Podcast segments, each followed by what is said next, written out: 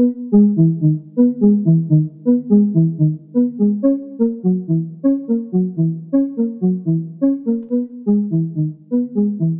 need like the young generation and energy and ideas to carry it forward. This is the Telekom Electronic Beats podcast, the podcast for music, culture, and the new now. Hello, I am Lindy Delight, and you are listening to a new episode of our ongoing podcast series. My guests today are two key players in the drum and bass scene DJ Flight and Mantra. Besides being amazing artists with extensive music knowledge, they recently created EQ50, an initiative which initially started out to tackle gender inequality within drum and bass, but has developed into something much bigger. We spoke about EQ50, diversity, tokenism, and much more. I hope you enjoy. All right, so I would like to start off by welcoming welcoming you both here to the Electronic Beats podcast. I've been hearing a lot about the EQ50 initiative. Can you tell me a bit about the initiative and what inspired the conception of it? Um, I'm terrible with years, but I think it was 2018 now because we're in 2022. Um, so it kind of it, it started really. Um, the, the the source of it was when um, before I even had any idea to start up an initiative or a collective, or I had no idea, fast forward, none of us did, that we would be where we are now. Um, but I had been thinking about how few women there were in drum and bass and how underrepresented we were. So I um, did a tally and I just randomly chose like three big record labels that put on loads of events, and I just went through them on their Facebook events, found flyers, um, and tallied up how many of the artists were men and how many were women, and then worked out a percentage. And it was really quite shocking. I included Rupture as well. That's the event that I run with my partner, um, and even for us, it was pretty crap. I, th- I think it was seventeen percent but you know the others were like 0.05% you know or like 1% um, and it was it was quite shocking. So i posted them online um, and it got quite a lot of traction.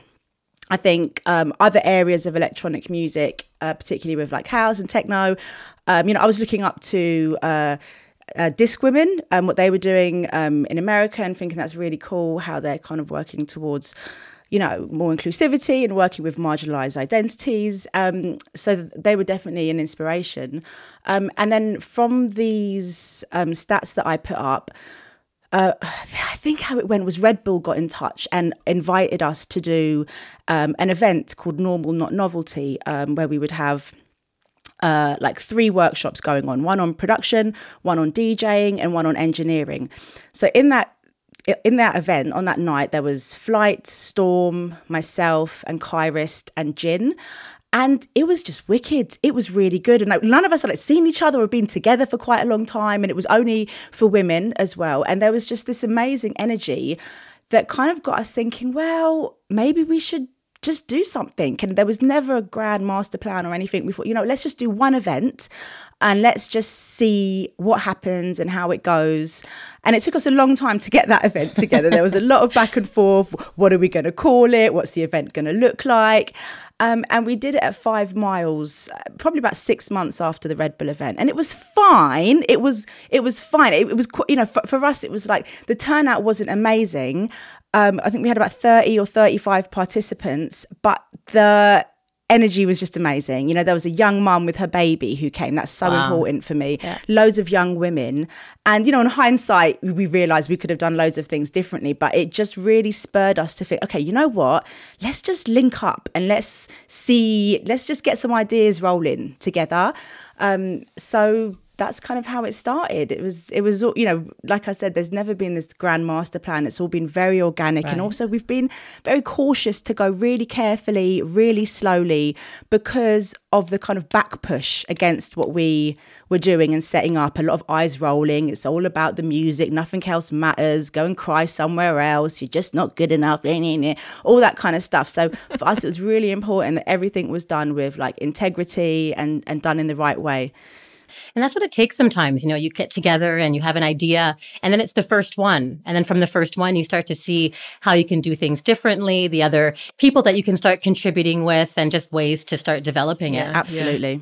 So for now is EQ50 it's there's other contributors, correct? Yeah. Correct. Yeah, so there's uh, four of us who are like the core organizers. Um, myself and Mantra, uh, the co-conveners. Um, then we have Sweet Pea, who takes care of the EQ50, um, some of the socials, most of the socials, so Instagram and Facebook, and uh, MC Chickaboo is part of it as well. Um, Jenna G's part of EQ50, not one of the core core members because she's been so busy singing pretty much every day since um, events have started coming back. But yeah, she's part of it. Um, and Ali Cat was a part of the core team as well when we first started.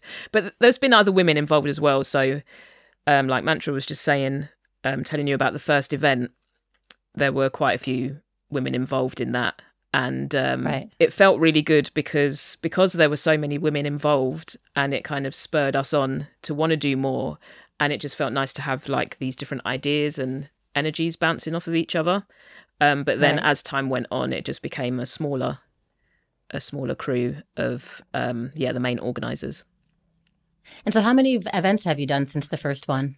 So we've done so we did the first one at five miles. The second one was at fabric on their mezzanine um, which i hosted a panel on being a black woman in jungle drum and bass that featured robin chaos mc chickaboo and Sherelle. that was really good. And then um, nikki from hospital did a session on getting the most out of your social media as an up and coming artist.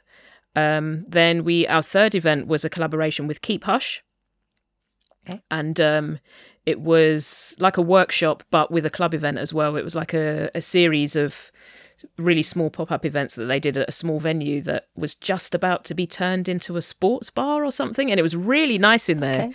really small um, in dalston like a basement venue.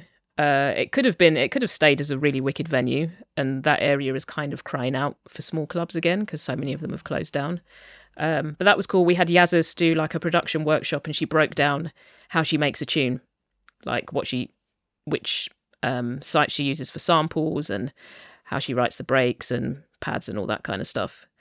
Um, yeah, and then there was a club event which I DJ'd Sheba Q, Ali Cat, and I think that might have been it. Was there? Oh, and Yazzus played, of course, as well. So in 2020, um, you started a mentorship program. So how does one apply for the program? And what do you look for when you're choosing artists to mentor? Like what kind of criteria do you have? I think what we realised after doing the events that the events are good and they're useful um, and they're brilliant for networking and learning and all that kind of stuff. But there's quite there's quite a lot of people doing them already, and so we were thinking like, how can we really be the most effective? We don't just want to be women in this little corner of the industry working with women, and so we realised we need to work in collaboration with big established record labels um, to try and be industry wide. So the the we we'd been talking about it for quite a long time. Again, it takes quite a while sometimes for these ideas to really get off the ground, you know, and that's fine. Like these things do, you know, when when they're so Right. important to you and it's it's it's precious, you know, it means so much to all of us that it's it's fine if it's you know takes six months or a year to get off the ground as long as it's done in the right way. So the pandemic hit it was all such mm-hmm. a crazy summer and i wasn't sure about it i kind of felt maybe we should wait until clubs open up. And natalie was the one that was like actually now's probably the best time because um you know the clubs aren't opening and you know the record labels we have time to reflect. There was also um you know the global civil rights movement of black lives matter which meant you couldn't shy away from um, diversity and inclusion and see what a huge issue that we had within our scene and just everywhere in society. So the mentorship, we just advertised it through our social media channels. Um, we'd reached out to the record labels; they'd all agreed. So we worked with V Recordings, Shogun, Shogun Audio, um, Function, Ram Records, and Critical, and we just got them to share it on their channels. We shared it on our channels, and we kept the applications open for a few weeks. We had close to 100 applications. Um, and I have to say, I actually wasn't involved in the application process. I was in hospital because my baby came very early. so Natalie, uh, bless her, and uh, Sweet Pea and Chickaboo um, and Ali Cat went through all the applications, which was a huge, huge task. And I think just um, made a short list And then each record label, we gave them about five or six artists to choose from. Um, and then they they whittled it down. There was inter- there was an interview process as well, um, and yeah, that's how how they got selected. Mm. We were really happy with the response, you know, because we weren't sure how it was going to be received, you know, because we'd felt some of the pushback already. I mean, the pushback from Mantra's initial stats that she released may have put some other people off, but we've become such a tight knit crew and um, really close as friends, and we kind of rely on each other. Um, and it's so nice that it kind of helps all of us keep pushing on, keep pushing on through with everything. Um, but yeah, to receive that many applications, we were quite gobsmacked um, for our first ever one, um, and it was really cool to get such established and um, well respected labels involved for the first one. I think they it was also nice that they kind of realized that they hadn't been doing enough as well and that's that was kind of one of the main points that we wanted the labels to um, take on board so that it makes the whole process worthwhile you know and they they can continue on with this path Exactly. I mean, it, it, was just UK wide and it was just music producers. So we weren't looking for DJs because drum and bass in particular is so producer driven. It's the producers Absolutely. now that tend to get the gigs. It never used to be like that. Before you'd have your DJs and you'd have your producers. Now it's producer DJs. And so much of the narrative we were seeing was, but there's just not enough women producing. You know, they're all DJs. And so that's how you get the gigs. And so when we receive so many applications, you know, we like to think we've got our ear to the ground a little bit. And we were like, what? like, this is amazing. Who are these women? Who are these women? Yeah, exactly. How do you match up the mentors and the mentees? So it was just a matter of listening to their tracks, um, kind of yeah. having a peer at their social medias and websites where they had them. Actually, I don't think there were many websites. Um, but yeah, just going by their style and sound. Um, and on the application form, we asked them who were their inspirations, who they'd like to be working with in the future, all that kind of th- thing. So we kind of got a rough picture of who they are as producers. Um, and so, yeah, everyone picked, everyone who was shortlisted definitely suited the label that they would have gone on to have an interview with. And then it was down to the label owners and A&Rs to meet them on Zoom and then decide who they felt would um, be best suited to work with for a year. And each mentee would have two mentors. So one from the record label and one from EQ50. So it was kind okay. of this double-sided mentorship, if you like. The, the labels are really focusing on, you know, technical ability and the creativity and being an artist and you know understanding navigating your, uh, your your you know your way around the industry and we're kind of there for like support cheerleading them on um, and you know should any issues arise anything like that that's what the eq50 um, mentor was for that's fantastic it makes it all more well-rounded absolutely yeah. Yeah. What do you find most fulfilling about mentorship and mentoring the next generation of producers? Um, seeing the progress and just it's almost like um, not a light switches on, but just seeing their eyes light up at the fact that there's this really nice community around them now. And um, like we had a WhatsApp chat group with the mentees and us in it um, the core EQ50 oh, wow. members. And um, it's gone a little bit quiet because obviously the first year is finished now. But it's just a space for people to share tracks with each other if they want to, um, just have little chit chats and just really support each other. Um, and it's really creating a community. Yeah, yeah, which is really of utmost importance. And I kind of wish that that was around when I was first starting. And, mm-hmm. and what's been really incredible is just seeing how many women there are now producing, DJing, starting to get into promoting as well. More women are popping up. Mm. Um, compared to like years ago, even though there have been a lot of women around, but it was kind of we were a lot more spread out, you know. Um, and when I was first coming through, there weren't as many other women coming through at the same time. Like it was the kind of originators, old old school. Mm-hmm. Then there was a little bit of a gap there was me, maybe a couple of others after that, and then there was another little gap. So um, yeah, it's just incredible to see how many women are out there doing it now. it's such a thrill to see young women coming through because the music and the culture is so important to all of us.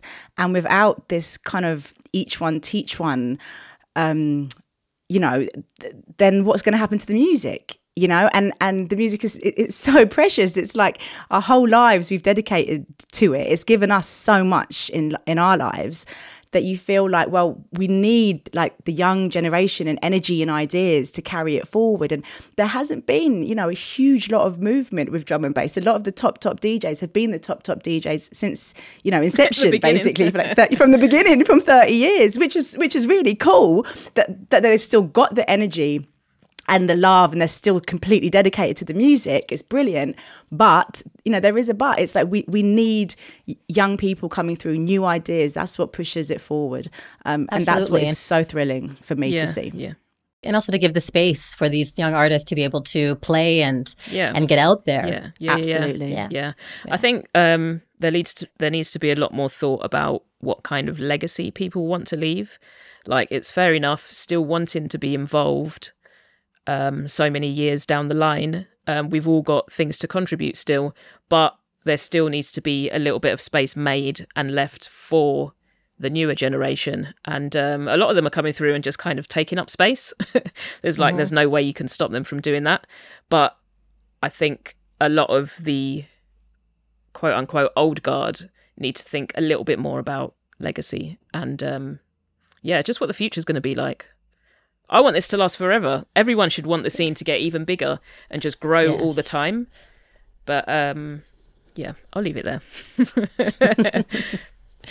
Are there any like highlights or proud moments of your mentees that you've seen after they finished the program? Oh, there was one last night. Yeah. Oh, wow. Nia Archives just won Best Producer at the NME Awards, which is yeah. I can't even put yeah, I can't even put into words. Like we already when she first applied, we were kind of already aware of her and we knew that she was going to go places. But to um, have her on the mentorship, working with V, which is one of her inspirational lab- labels, like she idolizes Roni Size and Lemon D. She uh, got to meet Roni Size um, and made a tune with him. I'm not sure if that's common knowledge actually, but she went to his studio in Bristol and she's got to meet like other people, was on some Krust one to one sessions. Um, but yeah, just seeing the progress that she's made and where she's headed is really quite something. She was definitely ready and hungry. Yeah, yeah, she's yeah. been working so yeah. hard really hard. And there's no one like her. No, There's she's absolutely. Re- she's just in her own lane. Do you know what I mean? You can't compare her to anyone that has been before or anything like that. She is just her, you know, and she's so unique. And we knew from the very beginning. You know, one of our things was like, yeah, but she's just gonna smash it. She's gonna, she's just amazing. Like, do we take her on? And actually, the supportive community was so important to her that I do think it's mm. helped. Um, but yeah, seeing her last night, I mean, NME, that's just like, what? like, massive. It's, yeah, you know, it's such a huge platform. And so to see her get that recognition, it, it's, it's amazing. We were like so proud. Yeah, it was wonderful to see. Proud aunties. Absolutely. I think um, our graduation, when we, we did, um, we hosted room three at Fabric in December, which was when our mentorship came to an end. So all the mentees DJ'd, um, well, five out of six of them ment- uh, DJ'd. Uh, we took over room three and it was absolutely firing on all cylinders yeah, from start vibe. to finish. And we'd never met each other. Um, we'd met one or two of them, but we'd never actually met in person because there were, you know, oh, wow. ones in Scotland and Bristol and from the Midlands and Sheffield. And of course, the pandemic. So everything we'd done had been via Zoom and you know WhatsApp and stuff. So to all be together for that night, um, and we have we have a mentor as well called Alison. She's based in uh, Paris, and she really helps um, kind of organise and steer EQ50. She's been a huge source of support for us. She came from Paris for that night as well. So to all be together was like it, it was there was a lot of hands on our hearts and you know it was it was just a really really beautiful night and to see them all dj um, and just totally destroy it that room was just absolutely vibing it was absolutely wonderful it was see. really mad as well because um, obviously they each posted their set times and nia played the opening set because she wasn't feeling very well and the way people ran upstairs to the room when it was opening because it, it opened at was it midnight i think our room yeah. opened Um, so obviously downstairs was already going, and yeah, the way people just ran into the room and then stayed Yeah. there all night. We were, yeah, we were so proud of everybody. And they all played such varied sets because you know EQ50 we're not about like a particular sound. We don't have a record label or anything like this. Like I said before it's it's industry wide across all types of all styles of drum and bass. So you know we ha- we've got jump up we've got the deeper sounds we've got jungle we've got the minimal stuff. We want to cover it all. Um so that actually the, the night was just wicked because you had all these different styles. And you know there was a couple of moments where I was like oh I really hope the next DJ is going to be received okay because it's a real switch in like vibe and energy and it was just like boom everyone loving it they were with us all night so it was wicked It just sounds like a lot of power and energy for this night. So I know that when you first started EQ50, you were more um, emphasizing the, im- the imbalance of the gender imbalance in drum and bass music. When did it become clear that all aspects of diversity needed to be addressed in E EQ50? Um, well, it's something that we've all known personally for a long time anyway. Um, I guess with EQ50, it was a little easier for us women to get together and focus on the gender issue um, because it is so glaringly obvious and has been. But also within that, within the gender issue, there's an ethnicity issue as well. Um, it's something a lot of us have been talking about for years, but I think I don't know when did we really start pushing that side as well? Well, I don't know, when I- remember. when I first put those stats up, um, a lot of people said, "I'd really love to see this break it, broken down in terms of how many black people are on the lineups as well." Yeah. And I remember at the time. That felt like something you just couldn't do. yeah, almost. huge. That you know, would be it- such a huge it- task. Well, and and the the reaction would have just been like completely shot down, you know, and. Even when we were thinking about the kind of steering group and who to bring in, right at the beginning, Natalie was like, "We need MC Chickaboo. Not only is she an MC, she's black, she's queer. It's really important that our steering group has got a range of identities within it." um, you know, women, it's it, it's a lot more straightforward to approach in a way because everyone's got sisters and mums and can see it. But when you when it comes to race, um, again, there was a lot more pushback. Um, I can't. It wasn't like there was a turning point where it. Yeah, we happened, decided, oh, we have to do this now. It just kind of happened naturally. I Yeah. mean, Yeah. obviously, I'm black, mixed heritage. Boo is mantras mixed heritage as well. Um, so it's not really. It, it's just a natural thing, you know. Like we want to see more people like us Exactly. out there being booked, Yeah. being paid properly. Um, and there just hasn't been enough of that either. Like, there's been a marked improvement in the numbers of women being booked. Um, some events are kind of going back to how they were before pre pandemic um, and not really booking any women, or you'll see one or two. But more often than not, it's white women still being booked. Um, so we still need to fight against that. Um, and it would be nice if we saw some of that coming from the men in the scene. Um, but yeah, we'll see how the rest of this year progresses, I guess. Pans out. it's hard. I hold these like kind of two views in my mind of on one hand I look at how far we've come and how much change and progress has been made and in a relatively short period of time, you know, and particularly the last maybe three, four years, it's it's amazing to see versus seeing so many events. I saw an event the other day. Um, it's got jungle in the title, huge lineup, loads of people, and it's about 95% white men, if not more. I couldn't actually be bothered to go through each person and count it. I really don't have time for that. And it it it feels to me almost aggressive when I see a lineup like that. It's that it's so it almost feels deliberate. You know, Yeah. Like now it, we've come way too far now to no one can deny that it's an issue yet you still think it's okay to put these lineups together. You claim to care about jungle and the music and the culture and yet you think that's acceptable. Like it makes me so angry. And so it's like you see these kind of things cropping up all the time every day you see it and then also but we've come so far but oh my god we've got so far to go but Yeah, you know yeah. it's these two kind it's like of one step forward, two steps back all the time. totally totally Yeah. Mm. The thing is, though, like, especially the last, well, during the pandemic, really, there has been so much denial and pushback on what the roots of the music are, just trying to explain to people, even though it's been explained hundreds of times, the roots of jungle drum and bass are black. All the music that form jungle and drum and bass, that informed the music and make a part of it, are all black. Funk, hip hop, soul, jazz. Yeah. yeah. It's like, it's undeniable. And we still have this very big issue and problem in the scene where there are a lot of people who, yeah, they just don't like it being called black music. So that obviously feeds into who we're seeing on lineups and the lack of support for black women as well we see the same thing in the in the techno industry as well. You know, techno originated in, in, Detroit, but somehow over the years things just started to change, get a bit get quite diluted. And then when people are talking about the roots of the music, it's like, what? What do you mean it started here? No, it started over here. And then you have this big debate.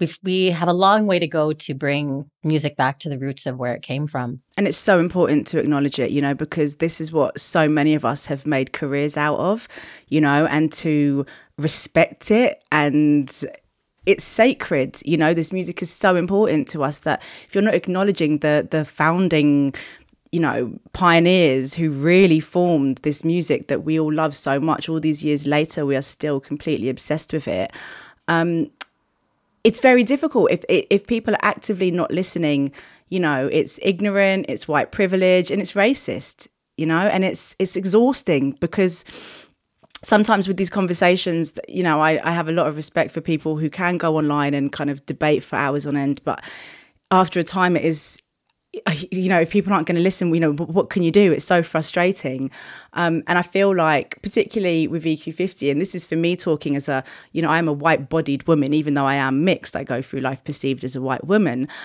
I get exhausted by these conversations, let alone the burden that it takes on black people having to try and explain the same things over and over again when people are just not willing to listen.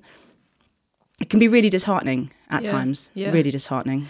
I said this to, um, so an interview that I recorded with uh, a young new producer who's coming through No Nation for his show on Subtle Radio recently. And um, it aired this week, actually, the week we're recording this. Um, and I said to him, like, all the fighting that we've had to do as women to fight for space, make our own space, and be able to contribute to this scene as black people trying to reclaim our space.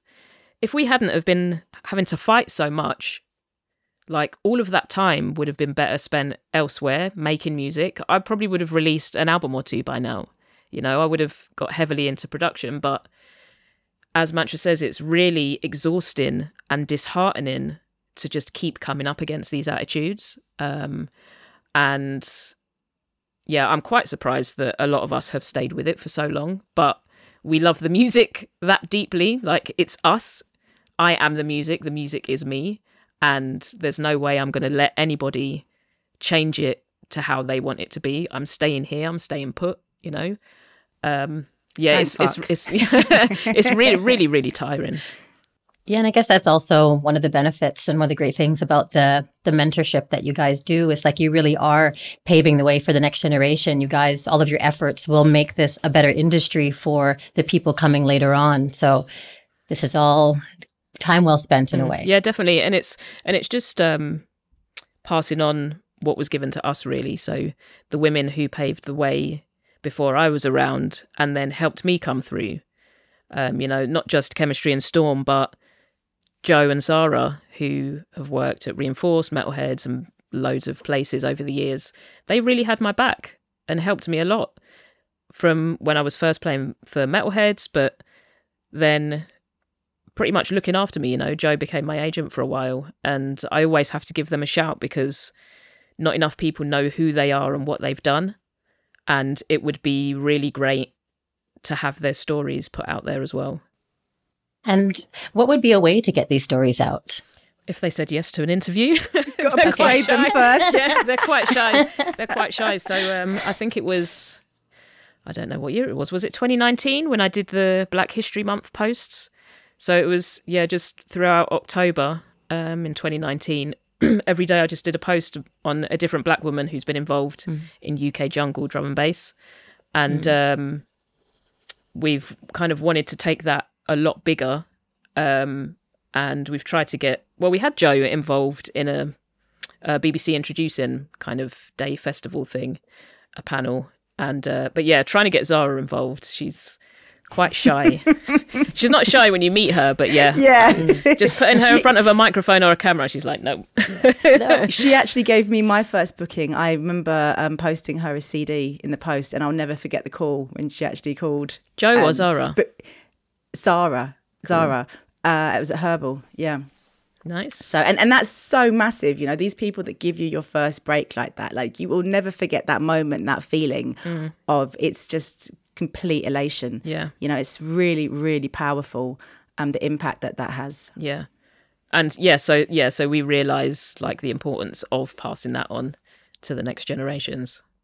So you mentioned you mentioned a bit earlier, of course, how drum and bass was, you know, drum and bass was influenced by black music, by hip hop and reggae and soul. You said it really was a melting pot of culture.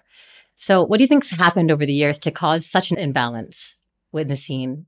Um, racially, not the, with, with gender? It's been a whole lot of different things. So, firstly, the I will use this word on purpose the criminalization of the word jungle, the name jungle. Um, it became a lot harder for black promoters to hire venues and clubs. So there was a thing called Form 696 here in the UK, and um, it was used for any black promoters that wanted to put on an event, they would have to fill out this form, and that included the names and addresses and contact info for everyone who was performing. And the police could use this to stop the event from going ahead. It was used on a lot of grime events, but it was it was happening to jungle and drum and bass promoters as well. I think if a DJ had played at a club that there had yeah, been a bit of trouble at, they could they be blacklisted just, as well. Exactly. Um, but yeah, over the years, as the music got bigger and spread, obviously the UK is predominantly white, so you're going to get a majority of white people into it.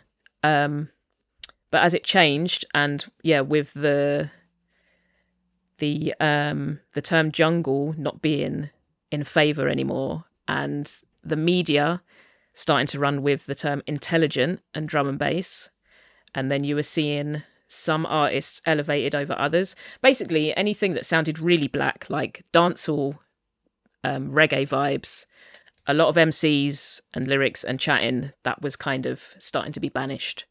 And the intelligent, more instrumental, deeper stuff took over, and the media ran with that. And um, it's not really something that I've seen many people talk about, but I feel like there was an element of colorism in that as well, because even though they were making and pushing really incredible music, Goldie with Metalheads, light skinned frontman, black, mixed heritage, LTJ Bukem, light skinned guy. Um, so I think that kind of Roni Size. Yep, Roni Size as well. Um, I think that all kind of added into the mix. And so yeah, then moving on to more um, white people promoting and running labels. And as they were getting bigger, it wasn't reciprocated in the same way that black people had booked and given opportunities to white DJs and producers. And it's just snowballed since then. Yeah. And do you find since Black Lives Matter has happened um, a couple of years ago, do you see more of a resurgence of more people of color, more Black people into the drum and bass scene, more young like artists of color? Are you seeing more of this since then? No, there are less, and I don't know why. There's less. there are fewer. Yeah, I've had the conversation with um, uh, a bit with Marc Mac and some other people um, for the episode of my Windrush Stories podcast, and he said he'd noticed it. I'm seeing fewer black people in the clubs and in raves. I don't know why. It's I don't know. It's an yeah, it's an anomaly. But I do think that there I see a handful of young black artists who I think, I mean, Nia being one of them, uh, Sheba Q and No Nation, um, Aya Batari from Queer Rave, who are, with a bit of time, they're more looking at it, you know, at approaching this scene in the sense of building their own communities.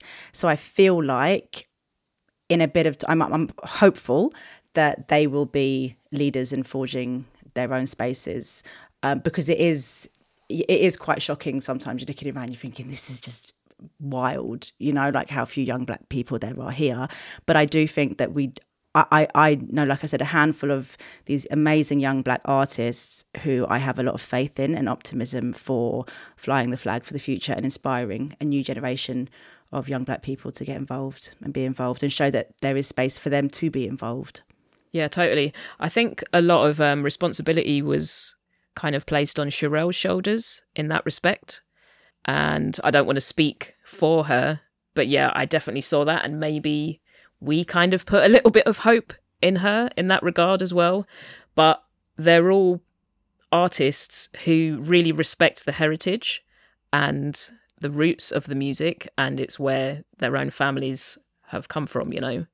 Um, it's in their own personal heritage, some of them as well. So it's re- yeah, it's really amazing to see that um, people trying to, the younger people trying to kind of carry through the roots of the music um, paying homage to the past, but also adding their own spin onto it.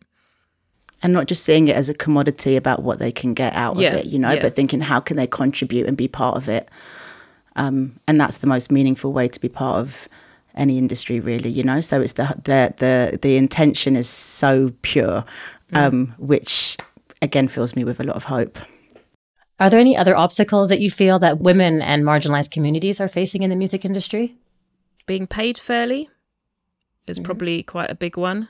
For me, I feel like it needs to be every section of the industry needs to really play their part. Um, there's not it's not one thing, you know. There's a lot of things that people need to do, and that can be, you know, big programs like starting up a mentorship for us. That's so important and is really key. But I also think there's a lot of value in small conversations that you have around you. I really don't think like a couple, oh, I can't talk about it right now, but a couple of things have happened to me in my career that I know is because someone had a conversation with that person and it planted a seed about me. So I'm always really conscious of that, whether I'm playing somewhere or whatever. Name check people to promoters. Do you know what I mean? Like name check some wicked women that, you know. So if I'm playing somewhere, it's like, oh, I love that. Thank you. You know, you should really check out this artist and this artist. They're really killing it at the moment. And even if it looks like they're ignoring you, trust me, it goes in, you know. So these small conversations as well are, ha- have a lot of power in them.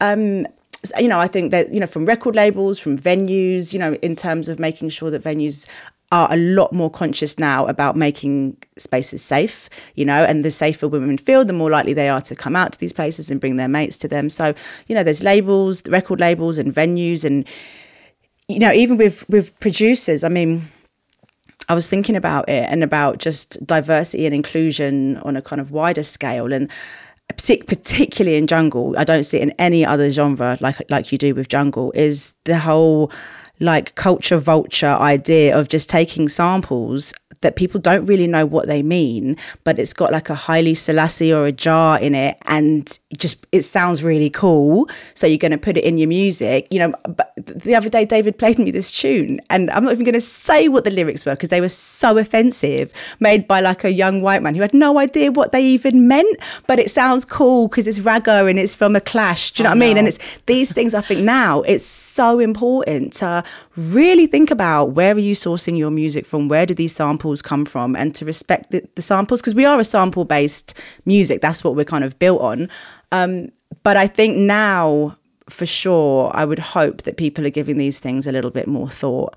Um, you'd hope. but I think a lot of people aren't. Well, especially because jungle's getting so popular now, isn't Yeah. it? So lots of people are kind of jumping on it. Yeah, yeah, yeah. But this this is all like part and parcel of the conversation regarding the roots of the music, as you kind of just mentioned. But um, it's funny because one of our uh, masterclasses during the mentorship was by Quartz, who's a Rupture Metalheads artist. Really amazing, wicked producer. He's one of my favorites. He ran a session on sampling because he absolutely loves sampling, but he went really deep with it. And I did ask him what he thinks, what his thoughts on the ethics of sampling. And this is obviously following on from the Black Lives Matter resurgence and people saying, oh, I didn't realize things were this bad and blah, blah, blah. But then, like Mantra says, they're just going back to ripping any old track that they think sounds cool. It's like, well, no, you need to think a bit more about this because if you're sampling it illegally, technically, that means the artist isn't going to see any money from it, but you will maybe see a little bit. B, what are you giving back to any of these communities? Do you even mix in these communities to begin with? And there's all these kind of things that I think a lot of people just don't think about. It's so disrespectful. Mm. It's really disrespectful, you know. And it's like, I think, you know, I I make music. I love sampling. Um, and I sample from some, you know, old sound system clashes, but I but I, I can't make a tune that's talking about like Rastafari and Jah because that's not me. And no matter how good it sounds, I feel like a fraud. Do you know what I mean? I feel like actually when you're talking about something so deep and sacred to this huge community, like who am I to just take it and, and put it on a tune, you know? And it's mm-hmm. about finding, um, just just giving it some thought and you're right though natalie sometimes you know it seems so glaringly obvious and just well yeah obviously you're going to think about these things but there just isn't that thought put in because no. again like natalie says if you're not acknowledging the roots and not acknowledging how important it is to pay pay respect to you know the source that you're sampling from then it isn't really on your radar which mm. again is kind of right, white privilege you know yeah. yeah it's again it's like it's cultural appropriation and um just not thinking about how those communities have been persecuted so much over the years. Like Rastas, it's only just become cool in more recent years for people to have locks. Like I remember, this is kind of segueing quite away from from what we're talking about, but it's all part it's okay. and parcel. But I remember yeah. when I first started growing locks, and um, you wouldn't really see that many women with locks unless they were Rasta and uh, yeah, now you're just seeing quite a few any any any old person with them.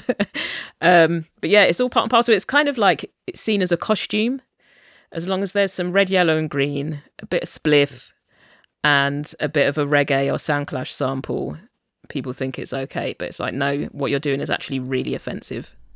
I, th- I think that people are starting to recognize this a little bit more and more about this cultural appropriation. And of course, it's nice to pay respect to people's culture and maybe having elements of this in your fashion. But when you start to embody all of it, that's a whole other, whole other level. Yeah. Um, Mantra, I want to go back to something that you said a little bit earlier uh, when you were discussing um, some of the lineups that you've seen recently and seeing that it's pretty much all, all, all men pretty much on, on lineups and how we thought we've come a little bit further. So do do you do anything about this? Like, say you are are trying to like some. Do you um, do anything about this when you're um, when someone's aiming to book you and you ask them who's on the lineup and you see that maybe you're one of the only women on the lineup? Do you say something to the promoters and see if they're intending on have, having a more diverse lineup or if you end up or if you end up being like the token woman on this on this lineup. Yeah absolutely. I mean in terms of with my bookings i have an agent. So a lot of the time you don't know what conversations are being had in the background. Um, yeah. but i do have an inclusion rider um, okay. which I've only actually just put into place. I've been really slack about it because also inclusion riders are really important, but they're way more important for men to have than women mm-hmm. because we are the inclusion rider. we are the, you know what I mean? It's like I, I do think it's very important. Um, it's it's it's helpful for men to have these riders in place, um, but yeah, I mean, I my agent is very aware of my position about playing on um, lineups that are kind of all male dominated. And you know since things have kind of opened up and everything it kind of it, has been all right. It's it's been um, a lot of the lineups I've been on have, have been you know diverse enough for me to play on them. And what about you um flight? Um have you been? yeah so my agent knows as well and she always keeps an eye on how many women are being booked and she knows that there are people that I like to suggest to promoters, um, particularly MCs, because I'm noticing there are quite a few events who don't really like booking MCs as much. Um, and it's really important to see more women as MCs being booked in drum and bass and jungle parties. Um, yeah, there's it just made this part of the conversation just made me think of a recent booking where I knew I was definitely the token. There was another woman on the lineup but she played early and I was the only black person. And then I didn't even appear in any photos from the event. I was kind of seen in the background of someone else who was playing. Um, and I just thought, you know what? I'm not really interested in doing those kind of events anymore. I've done enough of those in the past. And what do you think about quotas? It's a tough one because yeah, I know. I think yeah. I think in some ways um, they're quite ridiculous because I don't feel people should have to be forced to do that. They should naturally be thinking in the right way already, but also with other people, I think it would need to be forced on them. Um, I mean, there's a big organization who were called out a couple of years ago for their really overly white, male heavy lineups, and they're actually doing a lot better now. But that's partly because they're kind of bringing in a lot of other labels and promotions to kind of pad out the state or take over the stages at their big events. Um, I think fear of being called out is a great motivator yeah. for people to be more inclusive. You know, whether really it's genuine right or now. not, you know, and it's it's easy to do. You know, everything's yeah. online, so yeah. So it's a. T- yeah, I, I don't. I don't really veer either way on that question. Yeah, it's interesting with with quotas, you know, when people say, okay, we need like 50% women, 50% people of color. I think that of course it's going to take some it takes some time to get there. But it's the it's the tokenism sometimes that that can that that bothers me, you know, yeah. when we when we know that we're the we're the token black woman or token woman. I remember I was I was um it was, it was a story that happened to me. I think it was sometime during Black Lives Matter time. I guess maybe 2020 beginning 2021 when someone had asked me to host some content on their on their site they were just starting up um, a video channel and they wanted um, they wanted a host and because i do this quite a bit i do, I do quite a few um, panel discussions and moderate etc so they asked if i wanted to do this and i thought yeah this this sounds this sounds like a great idea and so i followed up maybe a week later and i sent them some links to what i'd done in the past and then I got an email maybe a week after that where they said, okay, Lindy, yeah, you know, I've spoke to the team and um, I think we're going to hold this until International Women's Day or Black History oh, Month when they, need, when they need more people. and Mm-mm. that was the first time that had happened to me. And I was just like, what, it, what, what does me being a woman or me being a black woman have anything to do with my talent and what I'm capable of doing? And this was one of the, one of the biggest, yeah, this one of the biggest, um, kind of slaps in the face I've had that this kind of tokenism is so real. And this was a huge company as well. People just don't think it because no. it doesn't affect them in any way and they've never had to mm-hmm. deal with anything, anything like that. So yeah, shove it. I think as well, as long as like you want promoters just to have the intention and for them to be showing that they're putting an effort of looking at different pools of talent, you know, and right. and and if the things are so rigid with quotas, it can be a bit tricky. That's when tokenism can come into play.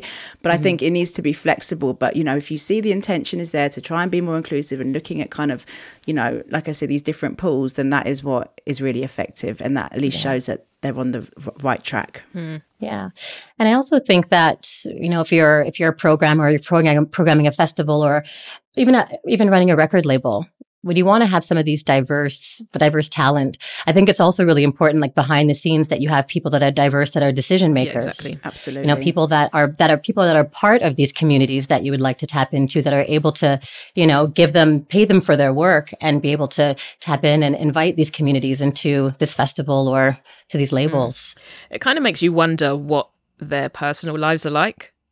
Like who are they surrounded by? Who are their friends? Who makes up their family it must be very homogenous if i've used the right word there i don't understand why people don't want to reflect the si- the society that we live in step by step i think I guess we've been stepping for miles and miles. That's why um, we're lucky we have each other. Honestly, yeah, within yeah. our core EQ50 group, to be able to be like, Blah! oh my god, it's such a support network for us as well. Mm. You know. Yeah, we've we've become real rocks for each other over the last couple of years, definitely. Yeah. So in terms of the of the music business, you know, what are some solutions that not only men but promoters, agents, management, PR, what can everyone do to move us forward? I think just take a little more care and consideration about what you're doing. um, not just what you can get out of the music and the scene, but what you can add to it in a very positive way. How can you be more welcoming to a broad range of people? How can we truly reflect society, the society that we live in? Like a lot of the labels and agencies are based in London, but you wouldn't think so. Or some of the big cities in the UK that are very mixed um, ethnically, um, various genders, you know, sexualities, but you wouldn't think so to look at what they promote. So I think, yeah, just think about, really think about what it is you're doing. And again, legacy. What kind of legacy do you want to leave? Is this is this the image that you want to be the everlasting image of you and what you do? It's so important to think who's included, who's excluded. And if people, you know, music is I keep using the word sacred. I need to think of another word, but it's so it is. It's so sacred to us, or you can't even put in, it into words. And so, surely, if you're lucky enough to be working in the music industry, the whole point is to make the music better and to make the industry better. And you know, these we need a diverse ecosystem within that. It makes it just feeds better ideas, more imagination, better music. You know, better raves makes life better in like every sense of the word. The best raves you go to are like in the middle of the dance floor and you're looking around, and everyone just comes from all walks of life. That's the power of music is being able to bring everyone together and unite everyone together on the dance floor. It is that powerful. It's radical, you know, and it's it's uh it's so important that people who are lucky enough to be you know involved in it and and to have authority and be decision makers realize the power that they do have and act on it maybe they do and are yeah, well, yeah, perhaps. Mm. Um, so one other, another question I had about just relating to EQ50. Um, are you ever approached by brands or people who'd like to co- collaborate for partnerships? And how do you handle these requests? And how do you filter through the ones that you know um, are there for the right reasons or just would like to align with EQ50 for the possibly wrong reasons? Um, we can kind of pick up on which vibe they have straight away. Mm-hmm. As soon as you started asking that question, I just immediately thought back to an incident that Man- Mantra actually dealt with um, oh, with no. some people actually offering some money to kind of, I guess, I don't know, have a stake in EQ50, sort of. Do you even remember that? Yeah. I was like, where's she going with this one? I got no idea. yeah, like off- yeah, yeah, offering yeah. a chunk of money that would have been amazing for us to get our hands on. We could have done so much with it, but it just didn't sound or feel right. Um, yeah, sometimes we get like messages on Instagram or whatever that Sweet Pea deals with, or we get emails coming in. Um, and people kind of want to be involved because they kind of think that what we're doing is cool um, and they want to take a little bit of that shine, you know. But there are a lot of genuine people out there as well. And even though we don't have time for everything, like we're all busy with kids or working full time jobs on top of doing EQ50 stuff and DJ and gigging, um, we haven't been able to do everything that's come in. But I think the way it's panned out and how it's all progressed really organically, we've we've worked with the right people up to now. Great. Yeah. There is also a line where you can have an organization who perhaps doesn't have the best track record, but if you look at the record labels that we worked with with the mentorship, they didn't have a good track record at all. Mm. But we worked with them because somewhere. Yeah, well, exactly. Yeah. Do you know what I mean? It's like otherwise we wouldn't be working with we'd be working with so few people. Um, and in our next round of we're going to do another mentorship. We're going to start um, another mentorship in a couple of months. The record labels that we're looking at don't have great track records. No, none of them do. But that's the point. You know, yeah. it's like you can't just close the door and and not work with people. It's about kind of having an openness and a willingness to collaborate. And as long as they have a real openness and willingness to learn, then then it's going to work, you know. But there's there's a couple of brands. Remember, we got approached by doing something with Nike, and we were just like, yeah, no, nah, it just feels a bit bait, mm. you know. And even though it kind of looks good on paper, you kind of break it down, and they're not the most ethical company, and we didn't really need it at the time. So I think, you know, it, we're not a hype machine, you know. We're not looking mm. for hype labels to work with or anything like that. Um, and we've got there's there's four of us to make these decisions. It's never just one person. I think that's what's been so nice about it is, you know, Natalie and myself we co-convene it, manage it if you like, are responsible for the emails, but it is very much a collective mm. in the true sense of the word. Like everyone's opinion is so important and so valid, and I think that's what's made us be able to work so well together. There's not it's not about ego. This is way bigger than any of us, and when I was in hospital for such a long time with my baby, and this was like the biggest project we were doing with this mentorship, it was, I just felt so blessed to have them there, knowing that it's fine. I'm, I've, I need to check out of everything right now and just be here. And they are going to smash it and choose the right producers and just be able to carry the project forward when when initiatives and stuff become about a person it's really dangerous and and that's why i think they don't work and don't have longevity yeah, yeah. I mean, it, it was never about us. It was just about us coming together and using our platforms for other people. And and for someone that's just getting more into the drum and bass scene, what would be something that you would want them to understand about the culture that maybe they might otherwise not know? Mm. It depends how they're getting into it. If they're just a raver, just explore, listen to all the different subgenres, go to as many different events as you can, see as many different types of DJs as you can, and just fall in love with it all. If you want to be involved in the scene itself as a producer, MC, DJ, promoter, whatever it is, label owner, learn, learn about the history. There's a wealth of incredible, absolutely incredible music, artists, labels, radio shows out there there's so much you can learn from and enjoy. It's a shame when I see people kind of pushing back against that. I think it's slightly younger people who are like producing and are just really hungry to get involved. But the more you learn about the music, the better your sound will be.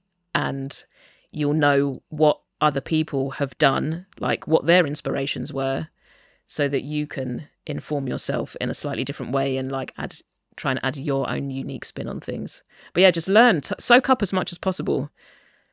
I'm I'm still learning. There's so much that I haven't heard, um, that I've never come across before from like the past and stuff. But yeah, there's so much out there so much. It really is like the more you know, the more you don't know. You know, as soon as you start digging, it just creates new pathways and linking up kind of different labels. Oh my god, that was owned by that person, mm-hmm. and that was a sub label, and it's it's fascinating and it's the best world to be part of. I would say that I feel. Um, without i don't want to sound like a dinosaur now but I, I do think with like social media we're seen before we're heard and with some young DJs that I see coming through, I'm actually really lucky that I didn't have social media when I started. So I've played hundreds of shit gigs.